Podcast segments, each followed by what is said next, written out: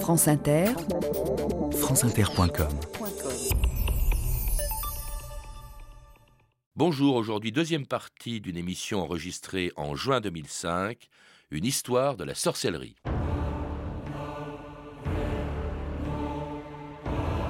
Nous nous apercevons à notre grand regret que notre pays se remplit de sorciers et de sorcières. Leur extirpation est un sacrifice très agréable à Dieu. Ernest de Bavière, 1608. «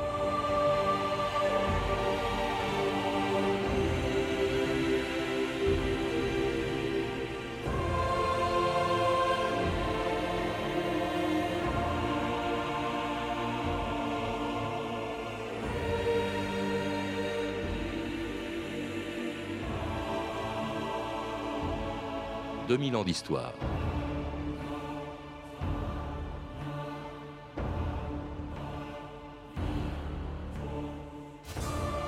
Sœur Irina n'avait que 23 ans quand on l'a retrouvée morte, bâillonnée et enchaînée sur une croix parce qu'on la croyait possédée par le démon. Cet exorcisme meurtrier n'est pas tiré d'une scène d'un film, il ne s'est pas passé au Moyen Âge, mais il y a quelques jours à peine à Tanakou, dans un monastère perdu quelque part au fin fond de la Moldavie. Plus de trois siècles après les derniers bûchers sur lesquels ont été brûlées des dizaines de milliers de femmes, soupçonnées d'être possédées par le diable, on continue donc d'avoir peur des sorcières et de les persécuter, comme le faisait naguère un sinistre tribunal chargé par le pape d'éliminer l'hérésie et la sorcellerie. Il faut chasser les démons ville par ville, rue par rue, maison par maison, homme par homme. Nous instituons une sainte inquisition permanente qui sera confiée aux frères dominicains. Le tribunal de la Sainte Inquisition vous abandonne aux bras séculiers à charge pour celui-ci d'élever un bûcher, de vous y placer jusqu'à ce que mort s'en suive, avant de disperser vos cendres au vent, afin qu'il ne reste rien d'un corps habité par le démon. Celui qui peut arrêter la fureur des hommes, comme il règne sur la fureur des flots, implorons des Pardon, du Père.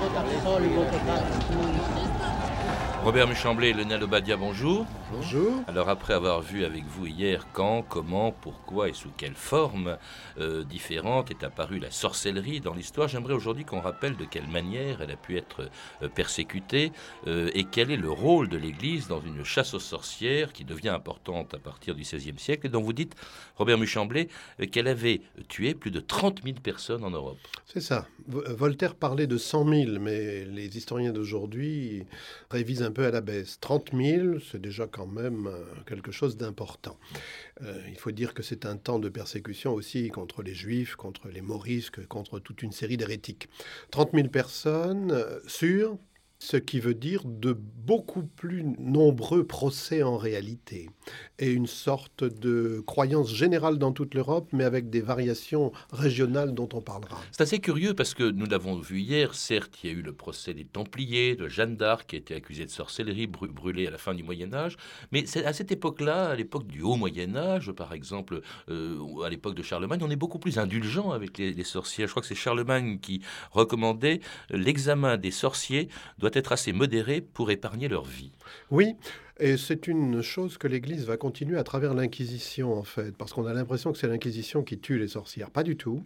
Dans les pays d'Inquisition, l'Espagne ou l'Italie, on ne brûle pas les sorcières. Ce sont les tribunaux laïques, les tribunaux royaux.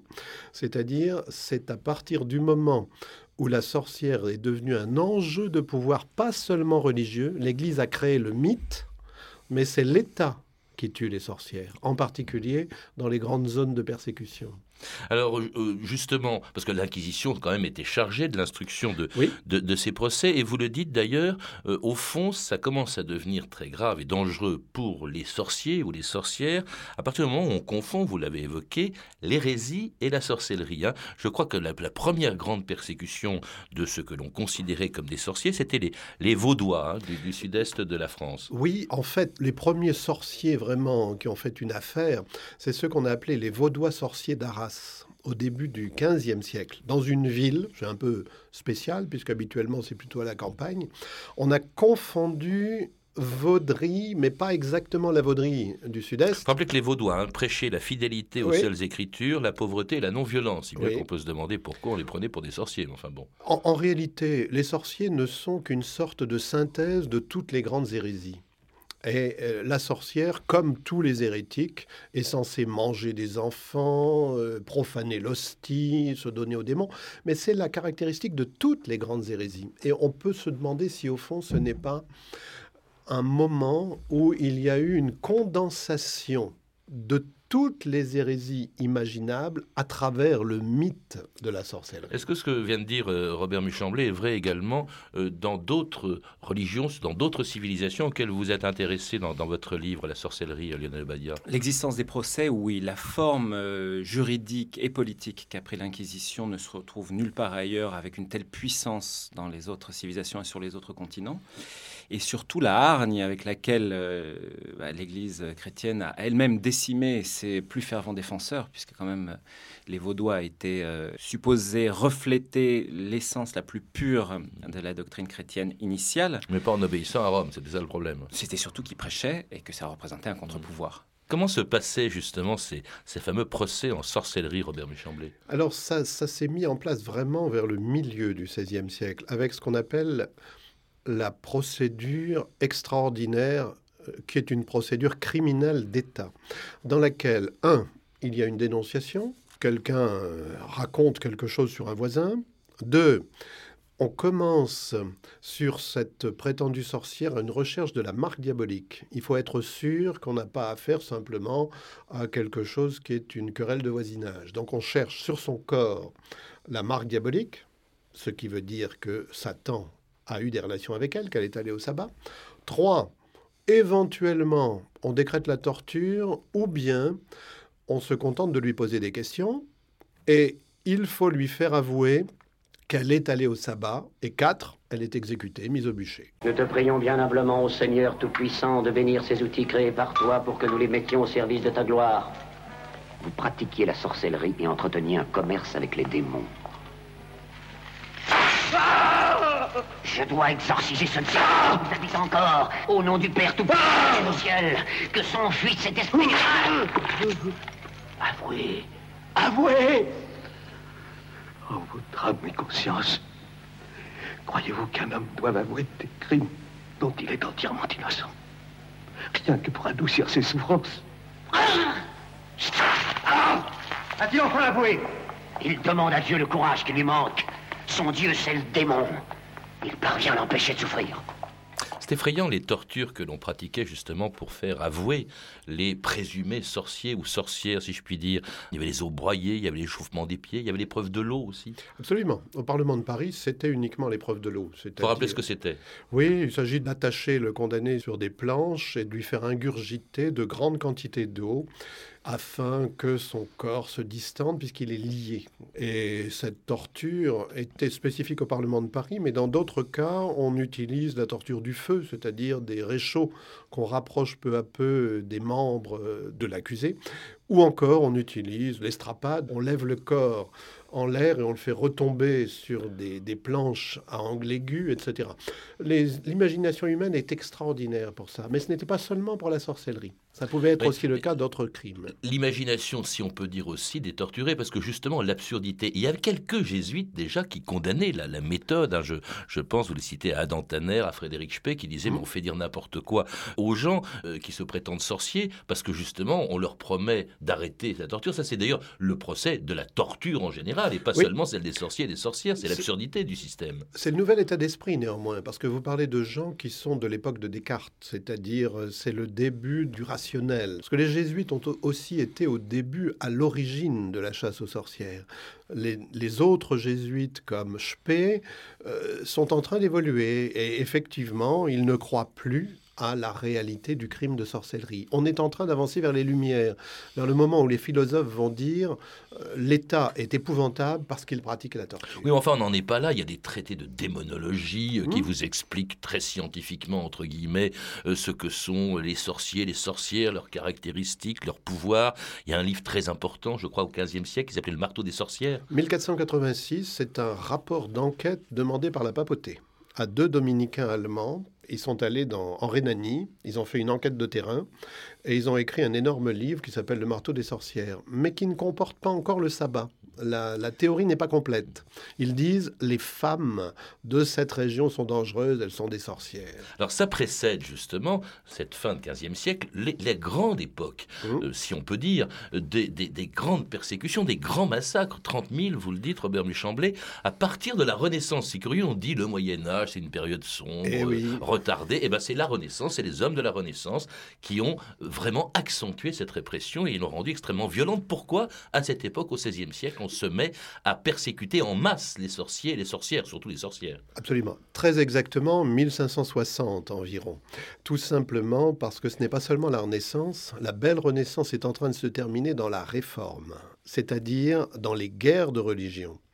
Et on a commencé à brûler des protestants et puis finalement on a fini par ne plus brûler les protestants. Et on s'est mis à ce moment-là à chercher une sorte d'ennemi viscéral générique qui est pire encore que le protestant, qui est la sorcière. 1560, 1680 à peu près, c'est la grande chronologie des procès en Europe, sauf en Pologne par exemple, où c'est au XVIIIe siècle.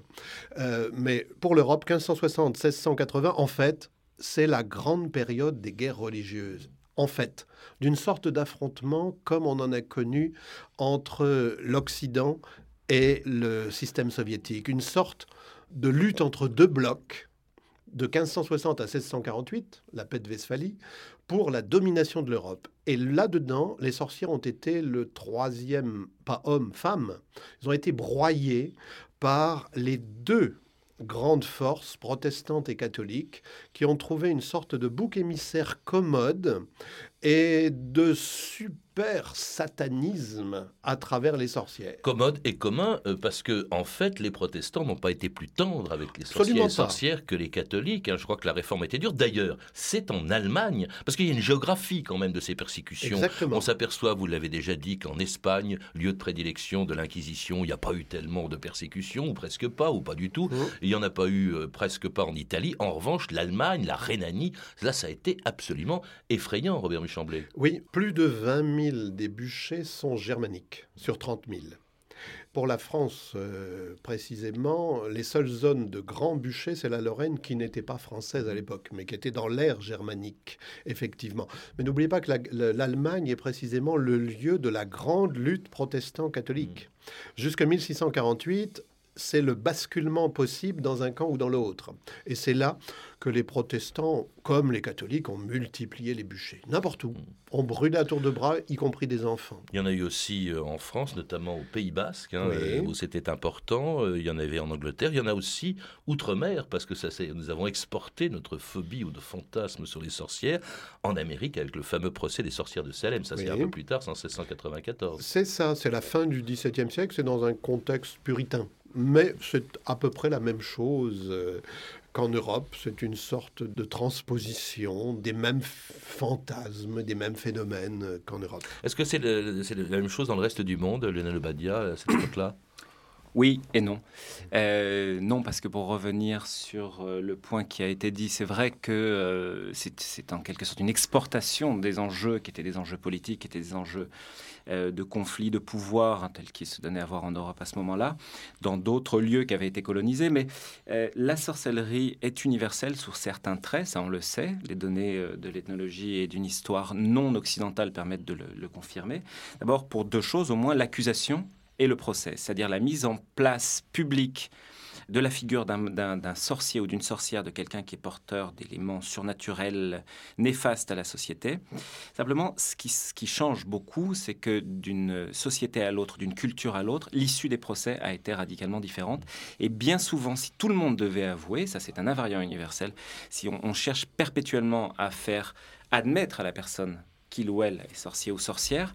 En revanche, dans des sociétés où les sorciers avaient une place légitime au milieu des autres spécialistes des faits religieux ou de l'invisible, eh bien, euh, on ne les brûlait pas, on ne les tuait pas, pas toujours, du moins, on cherchait à les contrôler, on cherchait à les intégrer. Alors, ce ne sera pas le cas dans un grand procès euh, du XVIIe siècle. On évoquait les sorcières de Salem euh, en, Amérique. Eh bien, en France, c'est également les sorcières de Salem qui étaient des jeunes filles qui prétendaient avoir été possédées par le démon. C'était le cas aussi, donc, en France des nonnes du couvent des Ursulines de Loudun, dont l'imagination allait déclencher en 1634 un des plus grands procès de sorcellerie de l'histoire.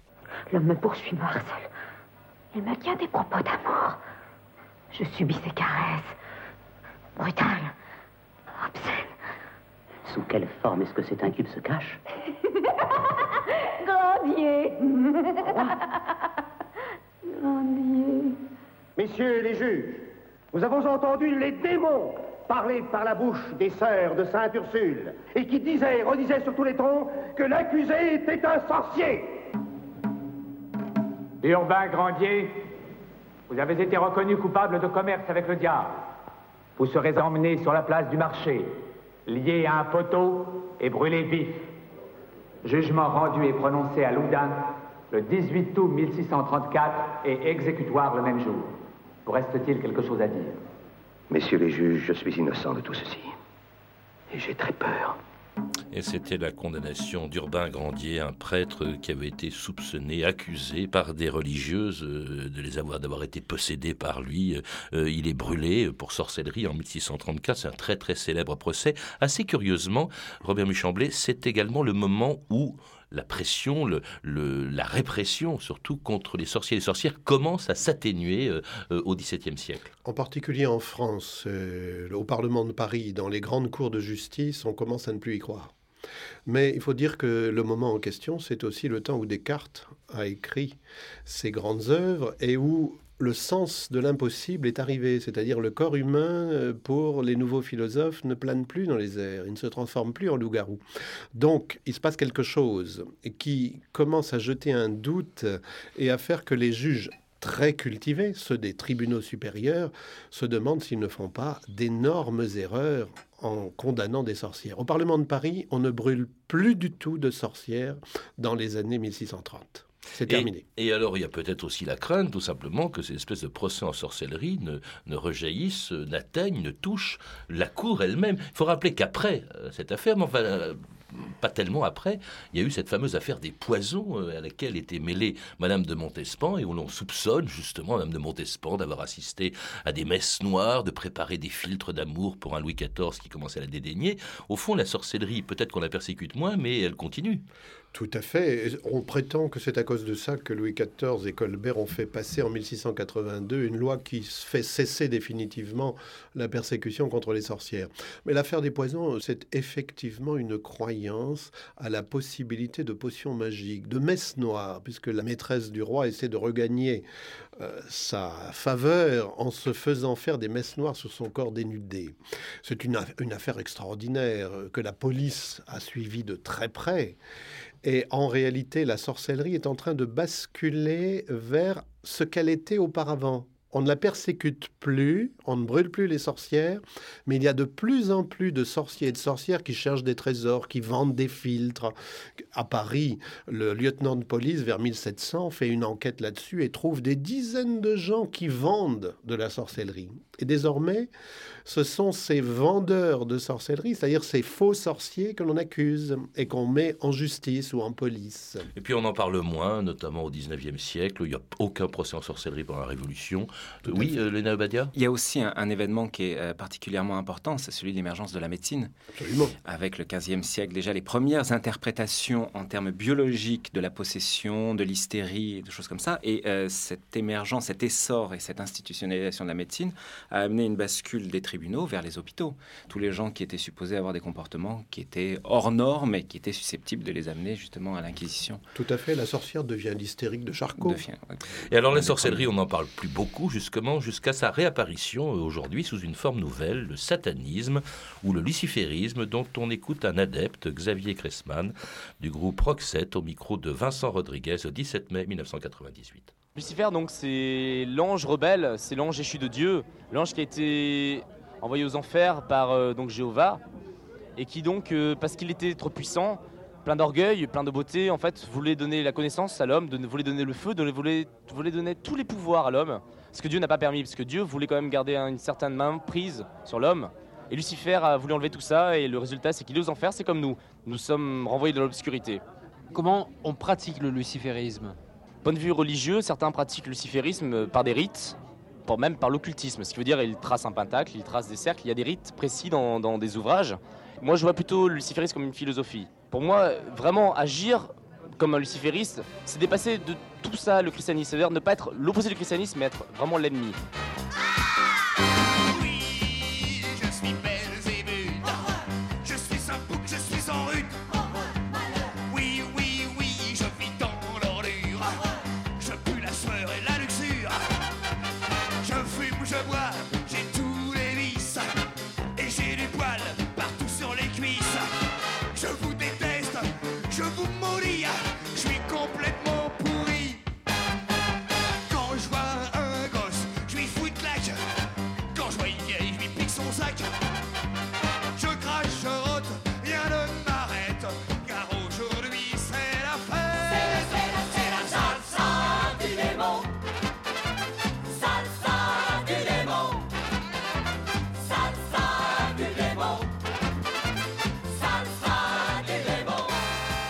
Évidemment, le grand orchestre du splendide Alsassa du démon qui sourit gentiment sur cette espèce de réapparition, au fond, de, de la sorcellerie sous une autre forme. Est-ce qu'on peut parler, dans le cas du satanisme, du luciférisme, euh, de euh, retour de la sorcellerie, Lionel Obadia?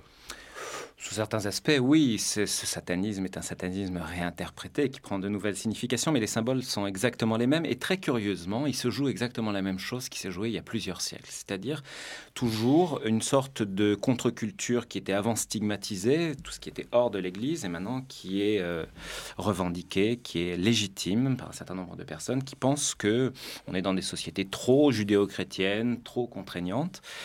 Et donc ce discours, qui est le discours de la liberté, qui est assez ancien par ailleurs, est un discours qui euh, valorise ces figures, la figure de Satan, de Lucifer, comme étant non pas des productions historiques qui euh, s'opposent à l'Église, mais comme étant des, des entités préalables à l'existence de Oui. l'Église. Vous parlez de discours de liberté, c'est quand même une liberté criminelle. hein. Il faut rappeler tout de même l'apparition aux États-Unis, par exemple, d'une église de Satan qui est responsable de, de la mort de Sharon Tate il y a déjà quelques années. Il y a le temple de Seth, il y a des profanations de cimetières. Alors la liberté, est-ce que c'est pas plutôt une espèce de, euh, de provocation d'abord, ou tout simplement une espèce de religion de rechange, euh, ce qui se passe actuellement? Trois choses. La première, si vous le permettez, c'est euh, que tous les mouvements qui se revendiquent du satanisme ne sont pas des mouvements de sorcellerie. Et dans toute cette vague de mouvements de sorcellerie qui est née à partir de l'ésotérisme du 19e siècle, hein, qui se sont au moins euh, identifiés sur la scène publique, ne sont pas responsables de ces, éléments-là. Il y a beaucoup de travaux qui sont menés actuellement, par exemple aux États-Unis, sur la folie satanique. Et on trouve que euh, les médias ont beaucoup, beaucoup euh, exagéré le nombre de gens qui, souffraient de troubles ou qui se disaient affectés d'un certain nombre de choses à cause de leur pratique sataniste ou parce qu'ils avaient été attaqués par des satanistes. Donc, il faut faire attention sur les chiffres. Et, et justement, il y a euh, une emphase un petit peu trop forte là-dessus parce que ça représente quand même à peine quelques milliers de personnes. C'est pas énorme. Euh, la deuxième chose, Vous voulez dire qu'ils sont persécutés, au fond, par les médias, comme ils étaient persécutés naguère par l'Inquisition? Non, ils sont actuellement persécutés par les psychiatres. Ce qui est quand même un autre registre de légitimité, c'est la guerre se joue entre les psychologues, psychiatres et euh, ceux qui sont supposés être à l'origine d'un certain nombre de troubles.